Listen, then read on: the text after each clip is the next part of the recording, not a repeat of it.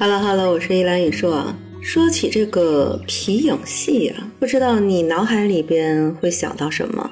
是不是跟我一样年纪的人会想到《小兵张嘎》里边胖墩儿父亲用生命守护的传统的这样的一个手艺？还是最近很多的这个古偶剧里边，嗯，有非常多的皮影戏的戏份，像白鹿出演的《玉楼春》，虽然在报道的时候说是一个古装的合家欢的一个喜剧，又请了辣目洋子出演这种喜剧的配角。然后呢，里边其实当时包装的时候，就是说传统文化和非遗做的这样的一个影视剧的一个二次加工。一开场就是一个皮影戏，但是皮影戏里边很多的这种形象，让这个男主角用小小的这个皮影去讲了整个这样一个家庭的故事。虽然说啊，皮影戏当时是导演。作为一种宣传的噱头，也说呢是希望在这个剧里边用皮影戏来叙事，然后去讲一个故事。突出的其实就是皮影是非物质文化遗产，把它融到剧里边啊，可以打造这种传统色彩的这样的一个元素。但是呢，《玉楼春》确实在播出之后超级难看。我觉得就是一个《红楼梦》的框架里边写着一个架空的时代。除了服装，除了服化道，看不出来什么样的一个剧情，而且剧情里边的硬伤简直就是一个又一个。古偶剧其实里边也有很多皮影戏，像《香蜜沉沉烬如霜》里边的旭凤搞了一个皮影戏，武打戏里边听雪楼阿静的眼睛受伤。那个萧以晴不但带着他听皮影，还会让他拉自己的袖子、牵衣角、引路，然后亲手做这个皮影的走马灯，简直就是每一件事情都能直接击中少女的心。但实际上，在我的心目当中，早年的大明宫词确实那三段皮影戏里边。非常非常的精彩，那个皮影戏完全就能够代表剧里边人物的心境和爱情，它并不是和剧情相脱离的，而是为剧情加分的。当时那个皮影戏里边一共出现了三次，第一次是李治和贺兰氏啊那种眉目传情，还有心境的这样的一个告白。再加上这种特有的唱腔，你就会把当时的氛围全部都烘托出来。这位姑娘，请你停下美丽的脚步。你可知自己犯下了什么样的错误？这位官人，明明是你的马蹄踢翻了我的竹篮。你看，这宽阔的道路直通蓝天，而你却让这可恶的畜生溅起我满身的泥点。怎么？怎么反倒怪罪是我的错误？你的错误就是美若天仙。你婀娜的身姿让我的手不听使唤，你蓬松的乌发占满了我的眼帘，看不见道路山川，只是漆黑一片。你明艳的面颊让我胯下的这头威严！啊，快走远点吧，你这轻浮的汉子！你可知你调戏的是怎样一个多情的女子？她为了只见过一面的丈夫，夫人一直虚掷三年，把锦瑟青春都抛入无尽的苦等，把少女柔情都交给了夜。第二场戏是林中的理智和太平，让你听完了之后。绝对是一种潸然泪下。第三次是那种晚年的太平和李隆基，我觉得最经典、最经典的就是那场第一场李治和贺兰氏那场戏。这场戏其实叫《采桑女》，是从莫桑桑和秋胡戏妻改编来的，讲的是一个出征三年衣锦还乡的将军看到一个美丽的采桑女，其实这个采桑女是一心在等待他出征的夫君，然后呢对将军的这种调戏严词拒绝，可是将军回家之后呢，发现这个采桑女正是他的妻子，所以两个人把这场戏演绎。绎的简直是又暧昧又轻佻，又你侬我侬。贺兰氏呢，那种温婉妩媚；李治呢，温柔热情。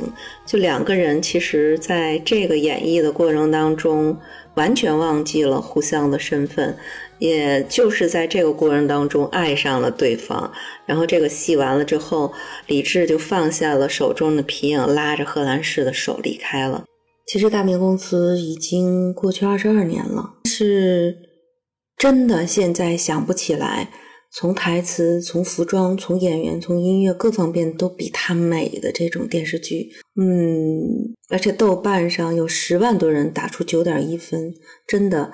绝对不是我单独去说这样的一个事情，因为美呀，大明宫词的美，简直就集中了当时那一批优秀的演员，最灵动的周迅，最端庄大气的陈红，还有不怒自威的归亚蕾。当时的赵文轩也很年轻啊，何琳也还是那种小家碧玉。胡静、李冰冰都是最年轻时候的顶峰，所以电视剧里边真的是每一个画面都像一帧精美的那种制作的电影。最重要的是一种意境。就李少红曾经说过，人在谈恋爱的时候，具体行为是非常次要的，重要的就是感受。所以他在剧里边就营造了那样的一个感觉。也不是那种赤裸裸的表达，是一种含蓄之美，是一种氛围之美。就像在皮影戏部分的那种繁华背后的那个配乐，你就会感觉到画面和音乐配合到一种力不从心的伤感和无奈，那种真的是可以直抵人心的音乐。当年做这个音乐就是。乐评人誉为左手东方，右手西方，有肖邦气质和德布西的慵懒与优雅的林海。而且《大明宫词》原声音乐大碟是林海独立创作的第一部的影视的配乐，确实是倾注了非常多的心力。而最重要的就是《大明宫词》的美，它的台词就像长诗一般的这样的一个语言。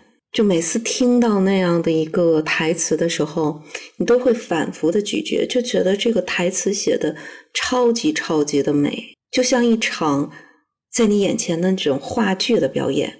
但是皮影戏确实出现这三次那种唱词又华美又意味深长，而且跟全剧的基调是配合的天衣无缝的。所以，实际上皮影戏贯穿了整个的，算是大明宫词的一个剧演。所以，三尺生绢做戏台，全凭十指逞诙谐。有时明月登窗下，一笑还重掌握来。不过，这个配乐的背景就是。陕西的关中的皮影戏，而陕西关中其实是皮影戏发源最早的发源地之一。有一个著名的书叫做《燕京岁时记》，是清朝人写的。虽然记的啊是清代北京的岁时风俗，但其中有一段非常清楚的记着有关陕西皮影的内容，说陕西皮影戏历史悠久，西安是中国皮影的发源地。其实最早传说东汉班固的《汉书》，宋代高澄的《事物纪元》。